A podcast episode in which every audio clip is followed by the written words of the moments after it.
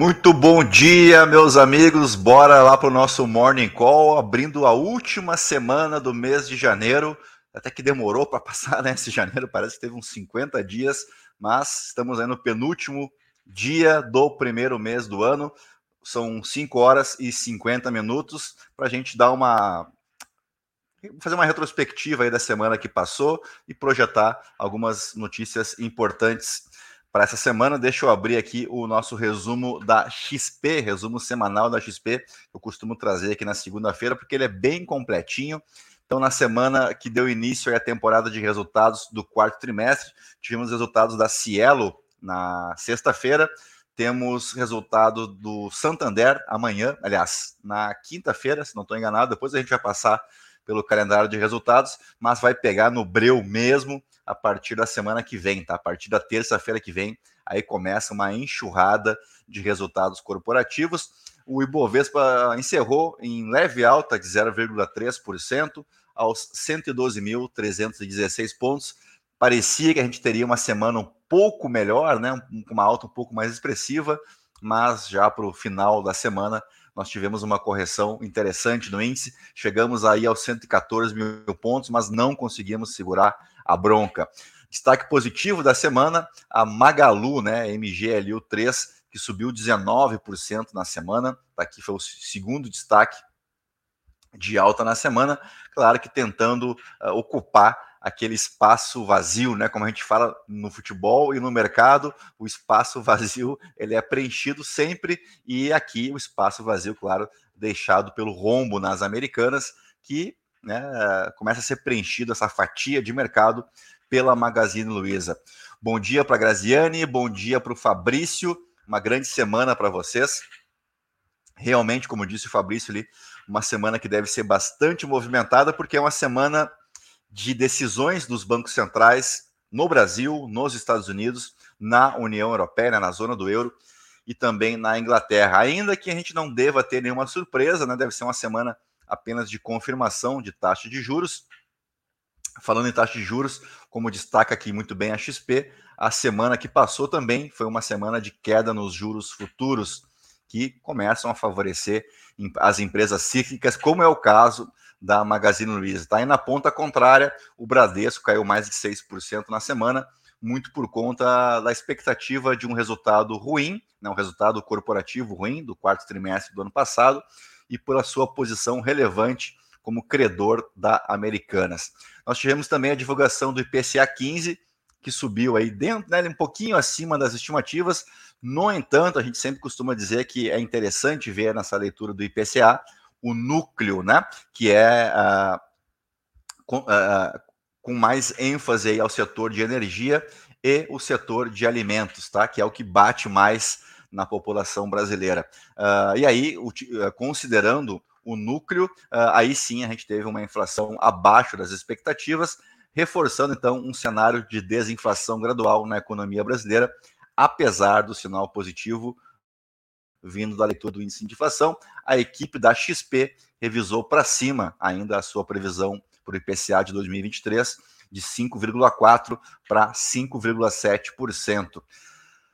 Uh, nos Estados Unidos, tivemos uma semana marcada por indicadores econômicos né, que mostram uma, uma ancoragem da, da inflação norte-americana, ao mesmo tempo que tivemos uma puxada muito interessante para as chamadas Big Techs, que uh, reportaram balanços na semana passada, ainda que o sinal tenha sido misto, né? Algumas empresas, uh, como a Tesla, com um resultado bastante interessante, mas uh, empresas como a Microsoft, por exemplo, e a IBM revendo aí as suas projeções para esse primeiro trimestre de 2023, revendo para baixo, tá? Então foi uma briga intensa aí na semana que passou para as empresas de tecnologia. E no acumulado dos últimos 12 meses, a inflação norte-americana avançou 5%, lembrando sempre que a meta de inflação lá é nos 2%. Uh, em relação aos resultados das Big Techs, então a Microsoft reportou resultados em linha com o consenso, mas as projeções para o próximo trimestre vieram abaixo do consenso e isso acabou pesando sobre as ações. Já a Tesla divulgou a receita recorde e o mercado se animou com a fala do Elon Musk, que projetou aí uh, cortes de, né, de, de, de, preços e que a, a companhia uh, deve produzir 2 milhões de veículos se tudo ocorrer como esperado em 2023. E aí veio a Intel, que decepcionou também as expectativas e reforçou a narrativa de uma desaceleração na indústria de semicondutores. E aí nós temos a China retornando os seus negócios a partir dessa segunda-feira e, uh, por conta do Ano Novo Lunar, uh, os dados até o momento indicam um forte volume de consumo da população chinesa durante esse feriado e um otimismo com a reabertura econômica do país uh, e sem uma preocupação em relação à Covid. Tá? Eu trago uma notícia aqui da Bloomberg, China diz que nenhuma nova variante da Covid foi encontrada no feriado do Ano Novo Lunar. A gente sempre faz o disclaimer aqui que nem tudo divulgado pelo governo chinês, aliás, pouca coisa divulgada pelo governo chinês, ao menos no que tange o assunto Covid-19, deve ser levado assim à ponta da faca, né? Mas é o que o governo vem dizendo. Mais interessante do que isso, talvez sejam os números Aqui, ó, viagens domésticas por ferrovias, estradas, companhias aéreas e hidrovias nesse feriado que durou sete dias, aumentou em 71% em relação ao feriado de 2022. A gente sabe que em 2022 era um outro cenário, né? A chamada política Covid-0 ainda estava a todo vapor nesse mesmo feriado no ano que passou, e as viagens internacionais cresceram 121% no período. O surto de Covid na China diminuiu para um nível baixo, disse aí o Mi Feng, que é o porta-voz da Comissão Nacional de Saúde, é uma espécie de Ministério da Saúde lá na China. Vamos observar se isso realmente se confirma nos próximos dias, tá? Mas é sim uma boa notícia, né? uma demanda maior, crescente é claro que nem tudo uh, começa, os motores né, vão sendo ligados e nem tudo uh, se traduz assim na, no, no, curto prazo. Algumas outras, alguns outros setores demoram um pouco mais para mostrar os seus resultados.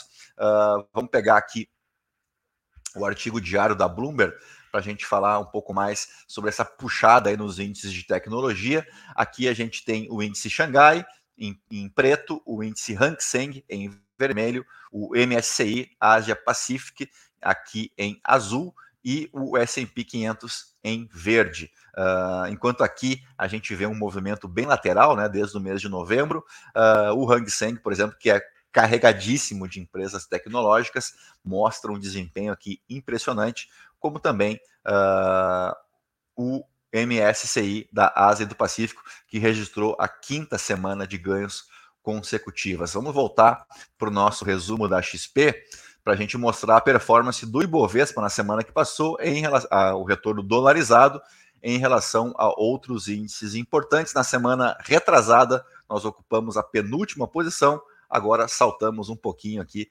2,1%, uh, ah, ficamos atrás aí dos principais índices americanos, né, o índice Nasdaq e o índice S&P 500, e também atrás do índice Nikkei no Japão e do Hang Seng lá de Hong Kong, que nós já mostramos ali o movimento feito nos últimos dias. No câmbio também foi uma semana interessante, saímos de um dólar de 5,20 na segunda-feira para um dólar a R$ 5,11, o dólar comercial.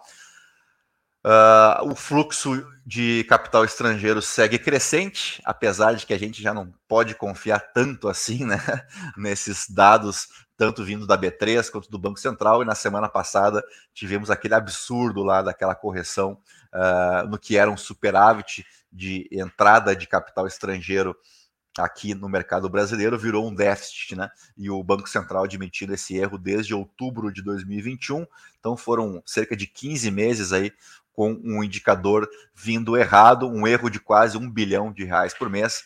Já falamos sobre isso. Vamos pegar então aqui o, agenda econômica da semana. Começamos pela criação de empregos formais, né, do CAGED, que deve sair então nessa segunda-feira, sem horário definido. Uh, temos o PMI composto, uh, aguardado para essa madrugada aí de segunda e terça-feira, o PMI composto que traz os dados do setor industrial e do setor de serviços, daí o nome PMI composto, né? Ele é composto por serviços e preços do setor da indústria. Isso na China, temos a confiança no consumidor nos Estados Unidos amanhã, e aí a quarta-feira, o grande dia, né, decisões de juros por parte do Federal Reserve e também a nossa taxa Selic aqui por parte do Copom. Nenhuma novidade até aqui, né? Os americanos devem uh, incrementar o seu juro aí em 25 pontos base, ao menos essa é a estimativa do mercado. Uh, passaremos então para 4,5% a taxa americana. Aqui no Brasil deve se manter inalterada a Selic nos atuais 13,75%. E na quinta-feira temos a decisão do Banco da Inglaterra e do Banco Central Europeu. E aí, na sexta-feira, o PMI da zona do euro, o índice de preços ao produtor também na zona do euro e o índice ISM de serviços nos Estados Unidos. Vamos dar o crédito aqui a quem realmente fez todo esse trabalho, né? Eu me esqueci de, de trazer o crédito aqui dos analistas da XP, então vamos corrigir isso essa semana. Peço desculpas, inclusive, a, XP, né? Em nome da Central do Investidor, mas hoje está aqui dado os créditos devidos a quem fez esse trabalho, que é muito interessante, né? Um resumo semanal. A gente sempre traz, começa segunda-feira com esse resumo feito pela XP, que ele realmente sintetiza o que aconteceu na última semana. Falei de temporada de balanços, né? Então tivemos o balanço da Cielo no dia 26 de janeiro, na sexta-feira que passou. Realmente, ó, Santander é na quinta-feira, tá? 2 de fevereiro, mas na terça-feira que vem é que a coisa começa a ficar mais interessante. Aí a gente tem aqui muitos balanços já a partir da terça-feira, o que quer dizer que a gente vai carnaval adentro aí divulgando resultados de balanços corporativos que vão até o final do mês de março, fechando aí com ômega energia, muito provavelmente. Mas claro que isso aqui está tudo. Uh, tem, tudo tem a possibilidade de ser revista essas datas, né? Então ficar atento aí, mas a gente vai lá no canal da Central do Investidor colocando aos, aos pouquinhos, né? Por semana, por dia, para vocês conseguirem acompanhar. É claro que os resultados a gente coloca lá também.